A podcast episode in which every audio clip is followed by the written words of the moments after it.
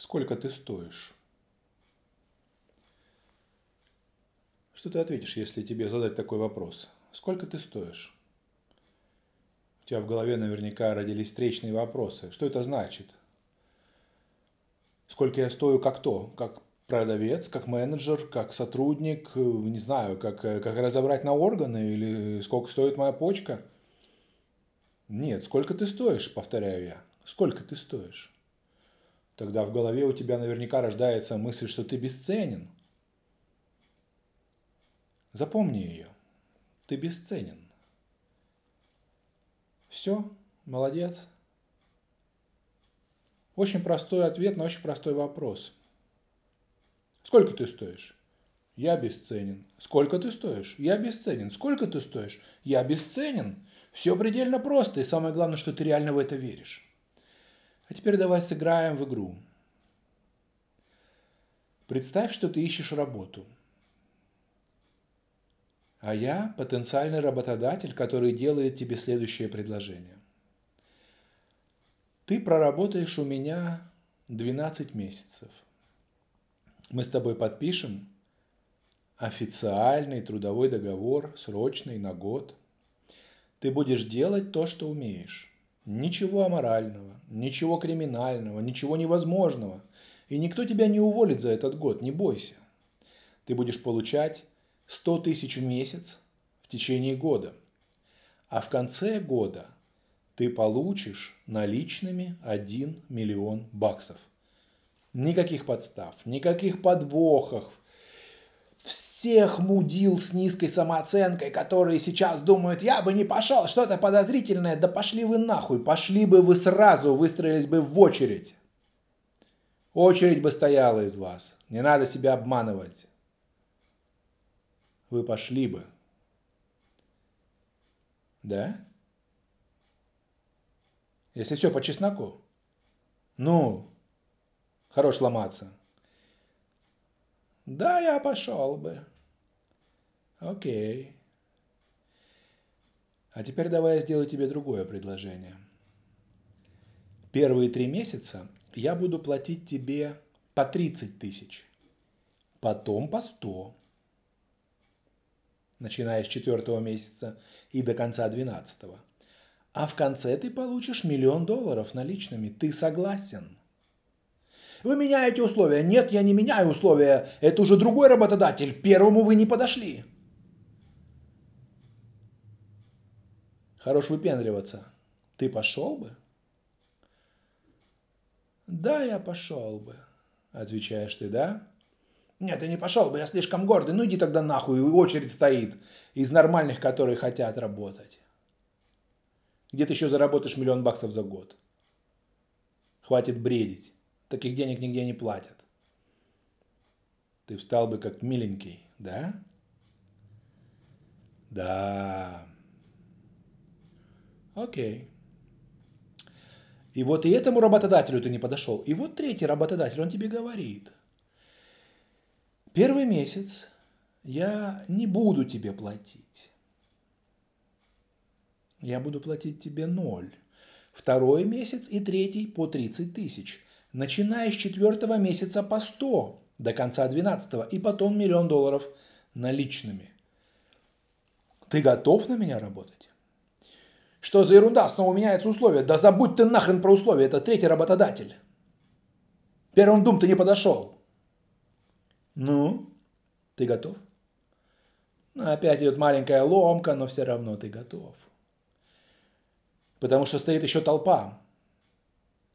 Толпа, согласная на эту работу. Даже без миллиона долларов в конце. А уж с миллионом тем более. Ты готов. Первый месяц работать за ноль, потом по 30, потом 100, а потом миллион долларов в конце – а теперь, внимание, вопрос. Сколько ты стоишь, если ты готов работать первый месяц бесплатно?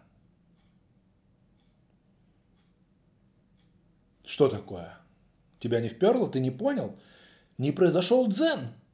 Уху! Твое сознание не открылось? Ну, давай я пока по прокомментирую и поясню. Наверняка ты думаешь, миллион долларов поделить на 12 месяцев, это примерно по 80 тысяч долларов в месяц, я все равно получу, поделю. Не, чувак, ты же понимаешь прекрасно, что это гипотетическая история. В жизни все происходит наоборот. Не работодатель предлагает тебе деньги, а потом смотрит, на что ты соглашаешься, а он смотрит на твое лицо и красной линией, красным текстом на твоем лбу написано, что ты готов работать бесплатно. И только после этого, увидев твое лицо, на котором написано, что ты бесплатный работник, он предлагает тебе деньги. Только после этого он уже все понял по твоей невербалике, по голосу, по мимике, по жестам, по тому, как ты одет, по твоему взгляду. А ты знаешь, что такое кровь? Да-да. Как в «Мастере и Маргарите». Помните? Порода видна сразу. Дела крови самые тонкие.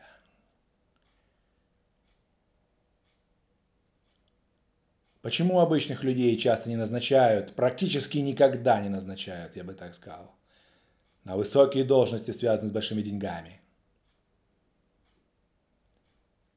А почему породистые люди, в роду которых были богатые, состоятельные аристократы,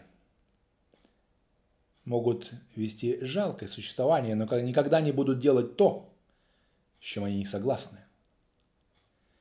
Это порода – порода.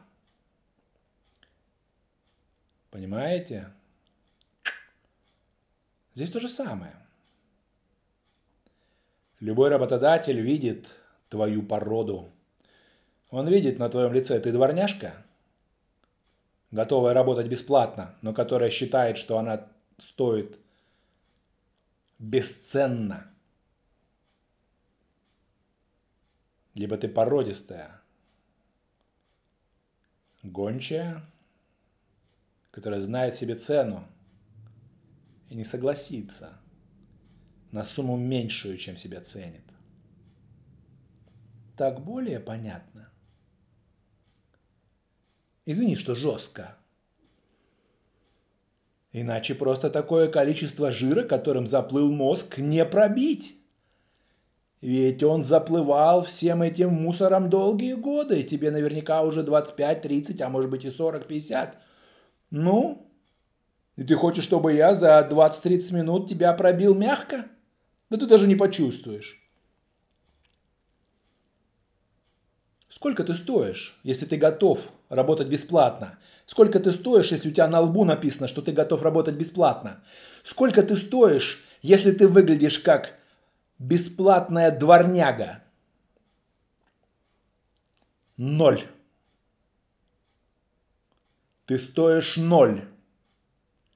Именно сейчас, после этих моих слов, начался процесс в твоей голове создания твоей личной ценности, самоуважения – Тюрьмы переполнены во всем мире теми людьми, которые, не ценя себя, забыв обо всем, о родителях, о том, сколько стоило получить им высшее образование и так далее, пошли на какое-то глупое преступление и получили серьезный срок. Потому что они не ценили себя сейчас, здесь и сейчас, а гнались за какими-то огромными деньгами в будущем. Именно поэтому тебя можно развести на бабки. Именно поэтому тебя можно обмануть. Именно поэтому тебя можно кинуть. Потому что до сего момента, даже если ты считал, что ты бесценен, на самом деле на твоем лице огромными красными буквами было написано «Бесплатная дворняга». Да? Именно сейчас ты начинаешь ценить себя. Вдохни глубоко. И скажи себе, я ценю себя. Я ценю себя. Я ценю себя. Запомни это. Вырежи это огромными буквами в своем мозгу. Тебе будут платить ровно столько, насколько ты себя ценишь, насколько видна твоя порода, насколько видно, что ты не бесплатная дворняга или заморашка, которую можно кинуть. Ты личность. Цени себя первым. Тогда и окружающие будут ценить тебя, а не наоборот.